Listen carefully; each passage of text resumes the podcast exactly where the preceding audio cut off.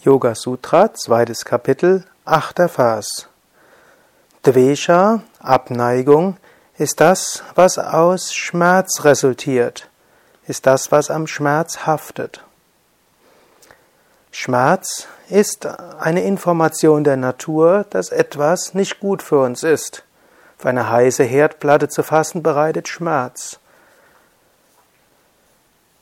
Sich zu verletzen bereitet Schmerz. Dies gibt die Information, nicht heiße Herdplatten anzufassen und darauf zu achten, sich nicht zu verletzen und sich um eine Wunde zu kümmern. Aus dieser natürlichen Intelligenz des Schmerzes kommt Dvesha Abneigung. Und dies ist zunächst etwas sehr Kluges der Natur.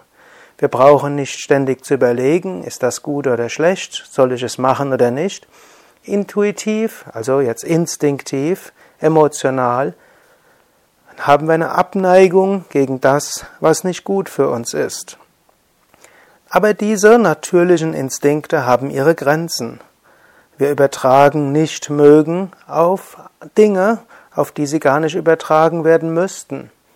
Zum Beispiel ein Mensch mag in der Vergangenheit etwas gesagt haben, was wir als unangenehm interpretiert haben und jetzt mögen wir ihn nicht.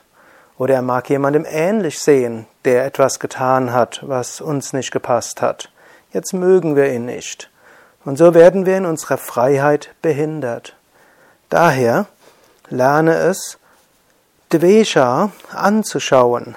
Lerne es zu erkennen, oft ist Dvesha eine gute Handlungsalternative, ja, eine gute, guter Handlungsvorschlag und dann lerne loszukommen von Dvesha. Tu manchmal etwas bewusst, nur deshalb, weil du es nicht magst.